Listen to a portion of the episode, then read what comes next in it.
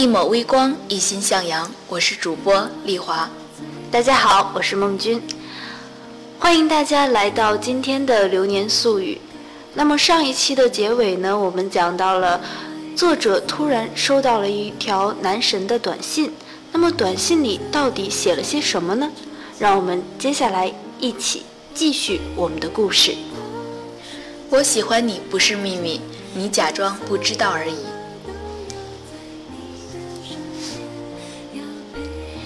现在想来，那个时候真的单纯到一条短信的甜蜜就能将胸腔塞得满满当当。几年后的现在，我们不满足对方无微不至的付出，在无条件的付出加上了房子、车子等一系列庸俗的砝码。他的短信说，他们班同学过生日，他着急回去跟他们一起庆生。内心那些被自己狠心掐灭的小感情，如雨后春笋一般疯狂地冒了出来，喜滋滋地抱着短信看了又看，整个晚上光顾着高兴，都忘了回短信。而后两天的运动会，只要有他的比赛，我都会在旁边默默地看着，悄悄地塞给他矿泉水，然后假装什么事都没有，迅速溜走。我怕别人看出了我对他的端倪。宁愿微小的躲在墙角，卑微到尘埃，只要喜欢就能开出花来。我那个时候想，我在他的心中应该是特别的吧，不然他为什么要搭理我呢？难道只是为了体会民生疾苦？我们不咸不淡的偶尔联系，他高二，课也重，每天的特长训练也重。我最庆幸的是，每天下午吃饭的时候，只要站在阳台上，就可以看见他训练时的样子。是的，阳台上的女孩子都光明正大地看着他。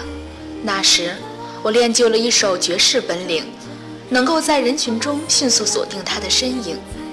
我总能找到他的身影，目光形影不离地追随着，直到打了上课铃，才恋恋不舍地回教室。不知道那时候有多少痴心少女跟我一样，只为了多看一眼喜欢的人，宁愿找一些不入流的借口，也要出现在他的视线中。运动会安生了一段日子，出现了一件轰动全校的事情，全校都蒙上了一层乌云，老师每天都绷紧着脸，时时刻刻地提防着我们。我庆幸。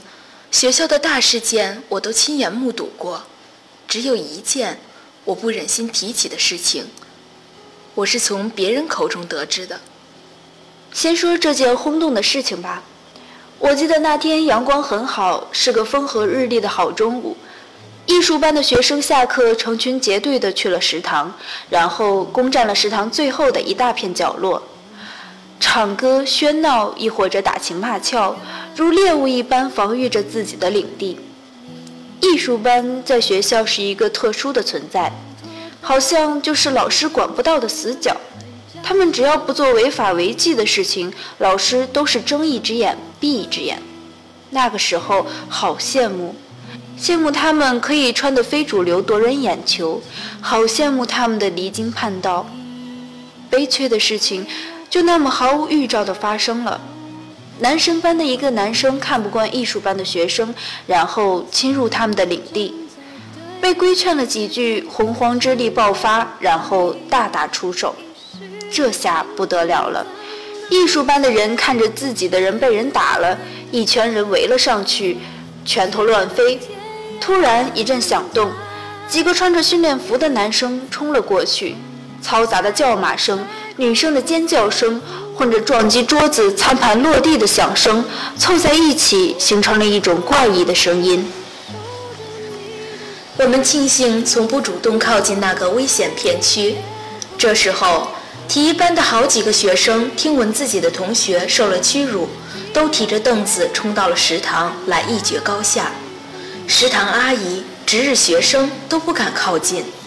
一个班对了一个班，那阵仗真的不是开玩笑的。在混乱的人群中，我看到了男神。他愤怒地拨开围观的学生，脸色难看的到了极点，手里没有拿板凳，手上还绑着值日生的红袖章，应该是从二楼食堂赶下来的。就在这时，听见了一声凄惨如杀猪般的嚎叫，体育班的一个男生一凳子把艺术班的非主流砸出了血，脑门见红，然后砰的一声，男生不知道从哪里抢过一个凳子，狠狠地砸在了钢化桌子上，闷响声吓得我们往后退了一些。哇，好帅啊！男神就是那么霸气，就连发脾气都是那么无敌。我看着他，少女心砰砰砰地狂跳着，粉红色的桃心都快要从眼睛里冒出来了。我只管欣赏他的霸气和正义，忘了分担他的愤怒。他这一摔，那个人又见了血，场面一下子安静了下来。他指着所有人说：“打呀！有本事跟我去保卫科打呀！”那些人一听说保卫科，都往后退了几步。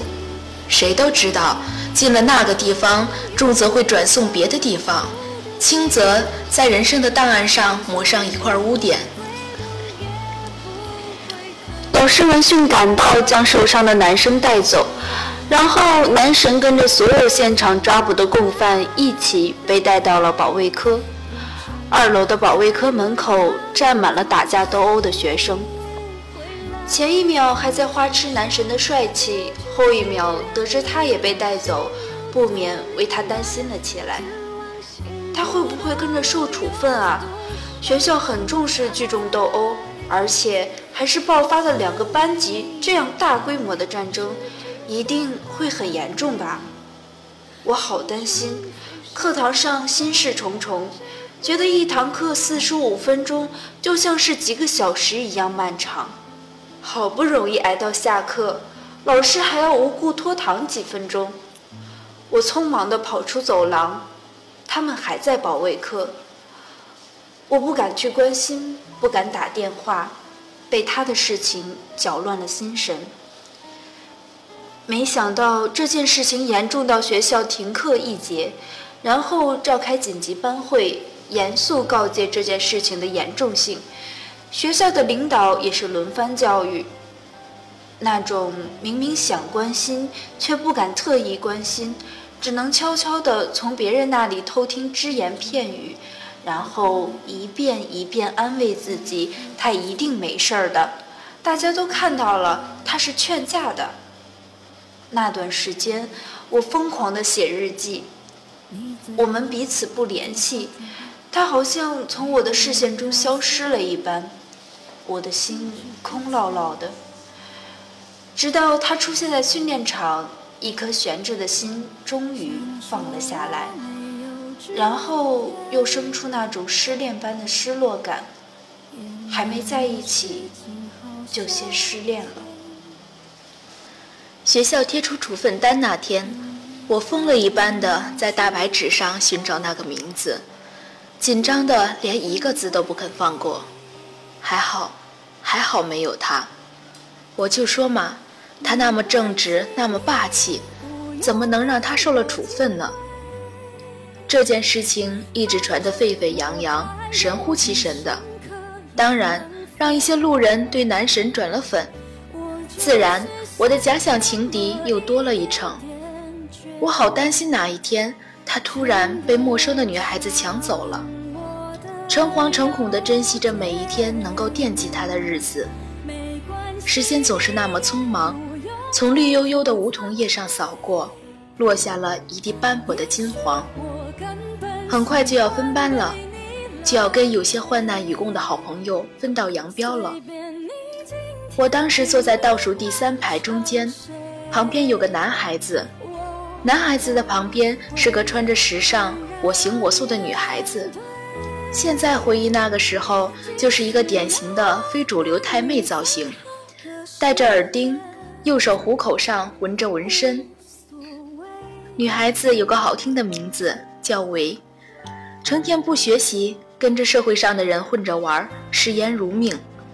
她家庭条件好，父母花了大价钱让她进校读书。她其实一点都不屑，觉得学生和老师就是装十三。不如混社会来的实在，那个时候，他总是跟夹在中间的男同桌换位子，然后挤在我的耳边跟我叨叨，因为只有我愿意听他说。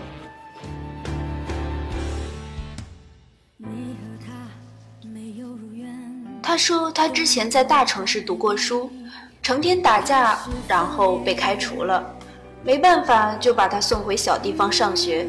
他很烦躁，每天都想着怎么翻墙出去上网。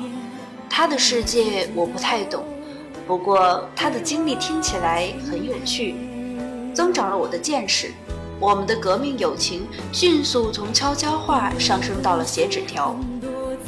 他做了一件事，让我至今提起那段荒唐岁月都能第一时间飘进脑海。我们每个周五上完最后一节课都不用上晚自习，然后放假。记得每个周五最后一节课是历史课，历史老师是刚毕业的大学生，和他的女朋友一起来我们学校工作。维那个时候很调皮，资历老的老师他都敢嬉皮笑脸的开玩笑，更别提一个刚毕业的青涩男老师了。他想快点出校门去玩，然后终于经过长时间的研究，找到了一个窍门。一到最后一节课只剩下十分钟的时候，他必定会举手。刚开始还以为是浪子回头变得勤学好问了，他开口才知道，原来是我想多了。浪子是不会轻易的回头的。他病殃殃地站起来说。老师，我肚子疼，想上厕所。他的样子让人看起来那叫一个心疼啊！老师心一软，就让他去了。估计连老师都没想到的是，他的肚子疼比大姨妈还准。每个周五准时准点要上厕所，老师无奈只能放他去，然后长叹一声。有趣的是，他从去上厕所就没回来过。想必肯定是溜走了，不禁佩服他的才智和勇敢。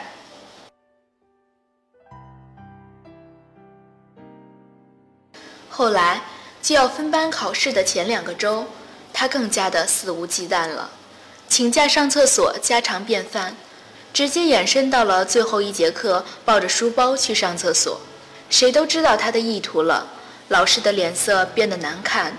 然后整个挡在门上，不让他出去。谁知道他竟然嬉皮笑脸地冲着老师做了鬼样子，然后趁他松懈，从他胳肢窝下面钻了出去。老师颜面扫地，不得不从心底默默地为他点上一百二十个赞。牛人之所以牛叉，就是因为他们敢做你连想都不敢想的事情。我不知道为是怎么看出我暗恋男神的。被他追问之后，我承认了。然后他冷笑地看着我，说：“对我的品味不能苟同，但依然默默地给我鼓劲儿。喜欢就去表白啊，你不去，别人就去了。”我陷入一阵沉默。是啊，喜欢就要去表白，可我是个怯懦的胆小鬼。只敢揣着自己的心思幻想。我拿起手机，掏空心思编辑了一条短信，双手都抖得要死，犹豫了一下，一咬牙又删除了。不行，我不能在他还没表示的时候先按耐不住。他对我犹豫不决、畏畏缩缩的样子恨铁不成钢，然后说要亲身示范一下。分班前的最后一节历史课，他第一次没有请假上厕所，而是坐在位子上，埋着头，啪啪地按着手机，出乎了我们所有人的意料。老师防备地朝他看了好几眼，确定他不会喊肚子疼，才安心地接着讲课。我一直观察着他，难不成因为分班，他恋恋不舍，突然领悟了？事实甩了我两个大耳光，我涉世未深，太单纯了。老师，突然安静的课堂窜出一声不和谐的声音，都默契十足地看向维。期待他今天整出一场什么来。老师示意他站起来讲，他慢吞吞地弯着腰，在书包里扒拉着，然后从包里拿出了一件白衬衣，崭新包装的白衬衣，举在手里看着历史老师。老师要分班了，送你一件衬衣，你一定要穿哦。突然的翻转让历史老师抹了一把热汗，慌张地推了推鼻梁上的眼镜儿，结巴地说道：“那个，韦同学，谢谢你的好意，但是我不能接受。”全班同学像是炸开了锅，装满八卦的龙头一下子被拧开，都在猜测着这件事情的缘由，都在猜测着韦是不是暗恋着历史老师，太劲爆了。青春叛逆的时候，喜欢一个人就是不停地唱着反调，吸引他的注意。只有我知道，唯会离经叛道，应该不会落入暗恋老师俗套的剧情。他一点也不慌张，按他的话说，他是见过大世面的人，就算是面对着老师，一点都不胆怯，直接拿着衬衣走上讲台。我记得。那天老师穿了一件格子衬衣，一条黑色牛仔裤。他将他买的白色衬衣放在了老师的备课本上，然后转身回到了座位，低头按着手机。老师看着衬衣，手足无措，脸颊红得像红富士。我们看着这一幕好剧，小心地议论着。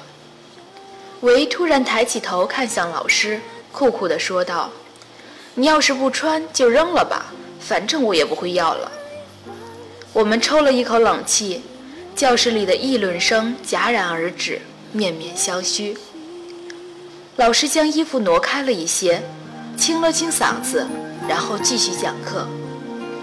下课了，他头也不回地从后门出去了。直到现在，我都不知道老师有没有穿过那件衬衣。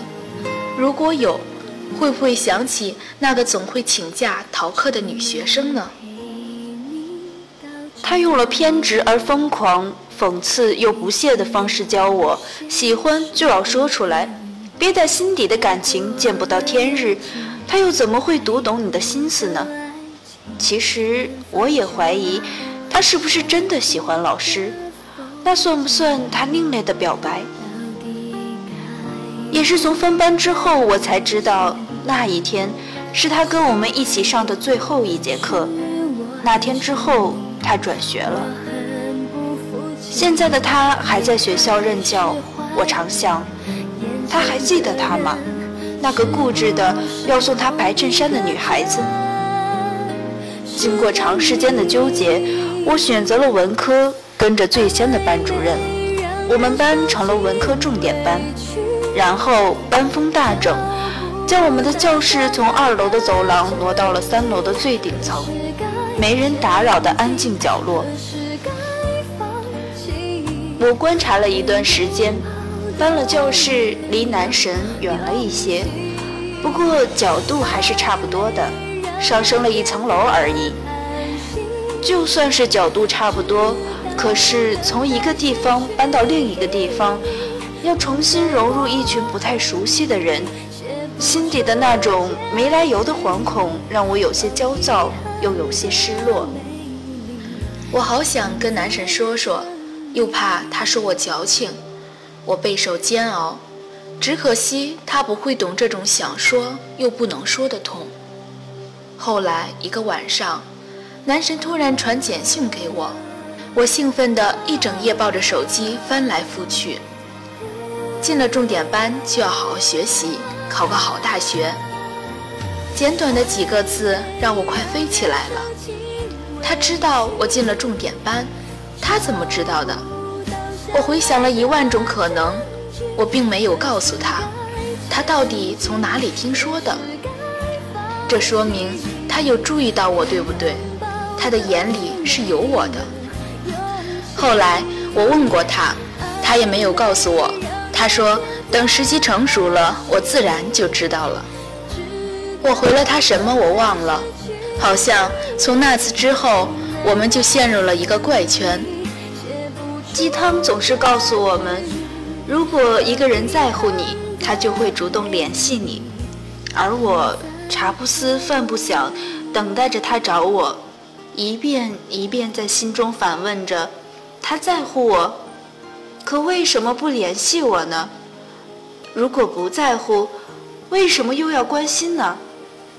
然后我等了一天、两天、三天，都没等到短信。等待就是数着时间过日子，沮丧、低沉，不想说话，仿佛他的名字都能将我刺伤。我想，我没那么坚强，不过是一而再、再而三的逞强。其实有时候看到他之前的短信，就会莫名的想哭，心里酸酸的，堵得难受，比傻瓜还傻。很多次，我悄悄地拿出手机，点开他的号码，编辑，再删除，终究折腾一天都没发出一条消息。爱而不得的挫败感，疯狂地虐待着我。就在我沮丧、快要崩盘、胡思乱想、心慌意乱的时候，他突然从我视线中消失了。我疯了一般的找到他的好兄弟，假装帮别人打听，他们惊讶不已，不相信他出了事竟然瞒着我。我一听他出事了，心里比猫爪子挠还难受。他的兄弟不知道我喜欢他，我也不能让他们发觉。表面上装出一副不在意的样子，心早已经急得冒了火。看着他们嬉皮笑脸的样子，很想发脾气。上次给我送饮料的男生，皮肤黝黑的叫星，白白瘦瘦的那个叫海。两个人看着我那种眼神，分明就是知道我和男神有奸情。我心中想了千百次，要是有奸情，那就好了，至少我不用在这里假装掩饰，才能窥探一点点与他有关的消息。你真不知道假不知道呀？不可能吧？他们有些疑惑，认定了我就该知道。我一副茫然失措的样子看着他们，他们笑得更欢了。心冲着海挤眉弄眼，那小眼神里藏满了小秘密。碍于我们这是第二次见面，还没熟悉到交换秘密的份上。我忍住了内心那强烈喷薄的好奇心，耐心地瞪着他们，让他们给我一个答案。我说：“你俩到底是说还是不说？不说就当我没来过。”我转身就准备走，心中窃喜又担忧。窃喜的是，从他们的目光中可以看出，男神应该是跟他们说过什么，他们故意吊着我的胃口。担忧的是，现在还不知道男神的情况，竟被他们瞎忽悠了一会儿。好好好，你别走啊，我们告诉你就是了。那个星一听说我要走，急不可耐地挡住了我的去路，笑嘻嘻地说道：“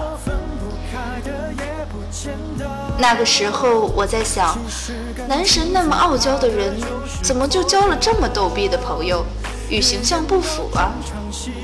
其实我对他也没什么好感，纯粹是给了男神面子。俗话说得好，爱屋及乌嘛。要想搞定一个男人，就得先搞定他身边的人，这样自己才不是一个人在战斗。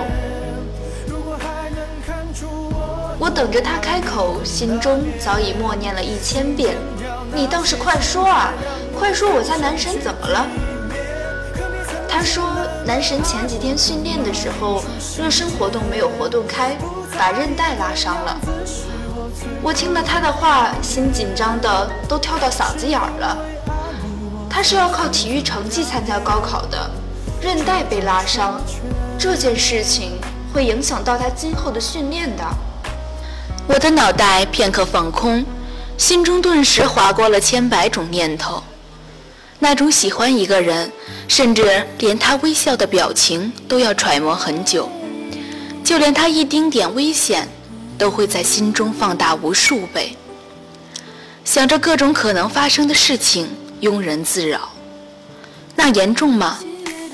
我自己都听得出，我问出那句话的时候，声音都在抖，努力压抑着担心。可是喜欢一个人，担心一个人，是装不出来的。那些细微的眼神、动作，都会出卖着你的真心。我想，就是在那个时候，我对男神过于紧张，星和海窥探了我深藏在心中的小心思。他们的火眼金睛，将我的喜欢看了个透彻。后来星说，从我第一次见到你开始，就知道你喜欢男神。我不解地问为什么，他说。你要是真的喜欢一个人，一旦提起那个人，你的眼睛就会情不自禁的有光。正因为在他的光芒下，你变得很好看。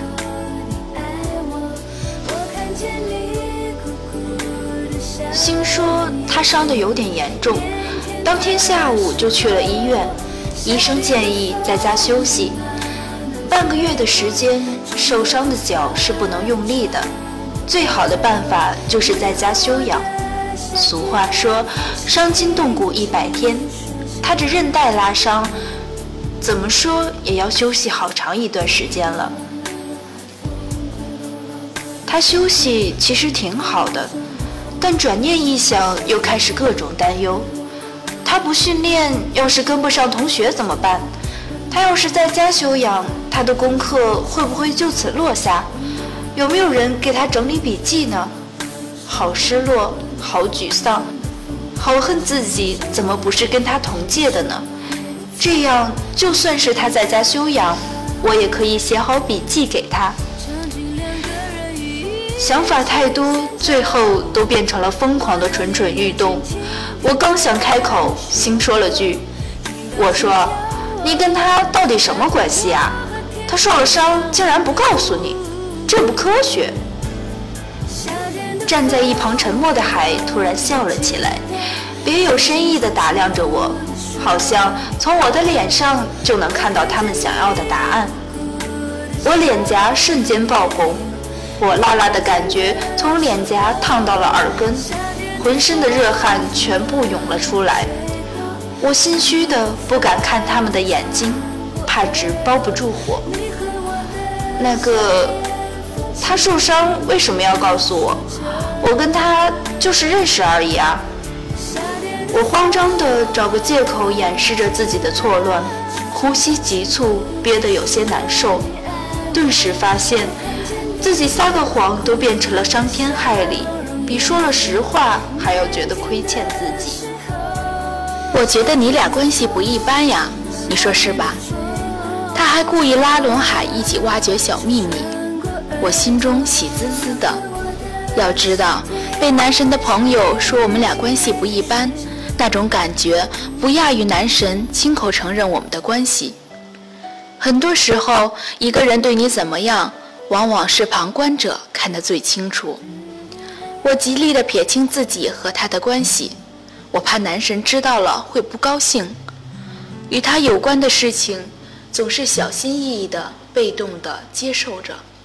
他们对我的答案有些失望，看来他们也只是瞎猜测而已。如果有了肯定的答案，是不会来炸我的话的。想必男神没有全盘告诉他们，想来心中又觉得有些失落。我走的时候，吊儿郎当的心跟我说了一句：“要是真的忍不住关心，就打个电话问候一下吧。”看吧，自己有多失败。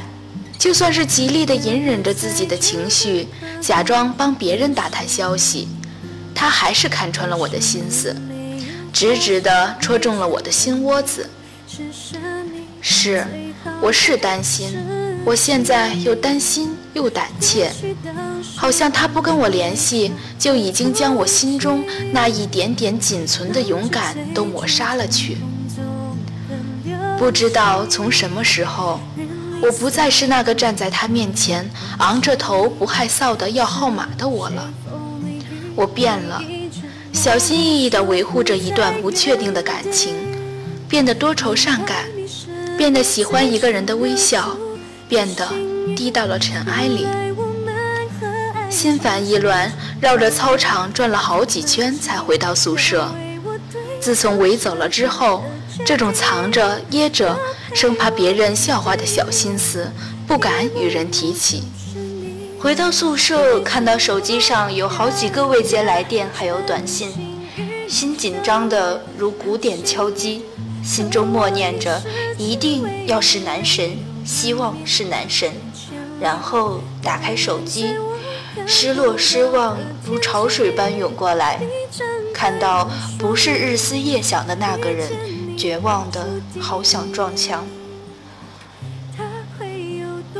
暗恋就是这么可怕，他会把任何人都幻想成他的样子，然后一遍一遍地品尝着失望，心中的熊熊火焰不仅没被掐灭，反而越来越猛。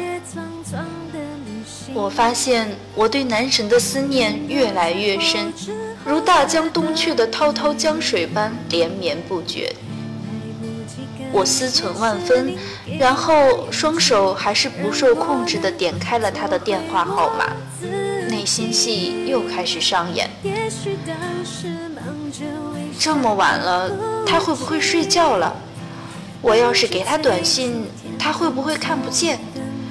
我要是给他打电话，会不会打扰他休息？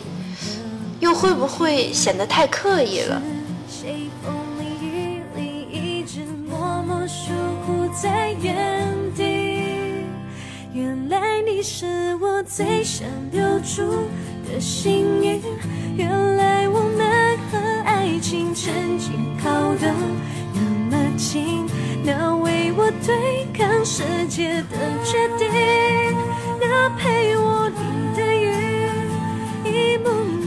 是你，一尘不染的真心与你相遇，好幸运。可我已失去为你泪流满面的权利，但愿在我看不到的天际，你张开了双翼。今天的故事就跟大家分享到了这里。作者到底有没有给男神打电话呢？他们的关系会不会有进一步的发展？我们下期节目将会继续给大家带来。我喜欢你不是秘密，你假装不知道而已。听到这里，不知道亲爱的你有什么感想呢？如果你有什么话想说的话，欢迎大家来到我们的广播互动群，和我们一起来分享你的感受。同时呢，我们也在这里期待着属于你的故事。我这里有酒，你有故事吗？我是孟君，我是丽华，我们下期再见。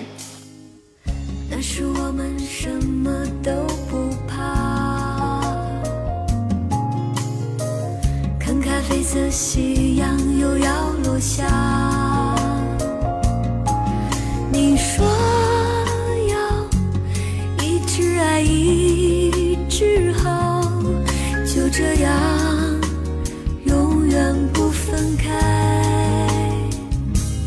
我们都是好孩子，异想天开的孩子，相信爱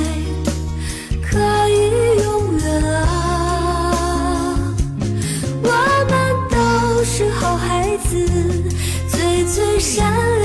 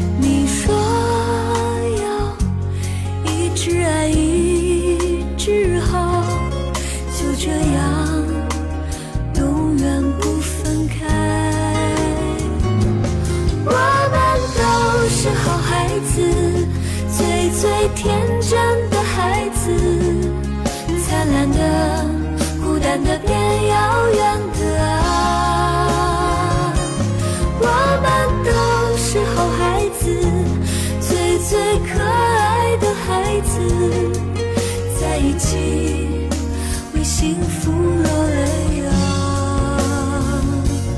我们都是好孩子，异想天开的孩子，相信爱可以永远啊！我们都是好孩子，最最善良。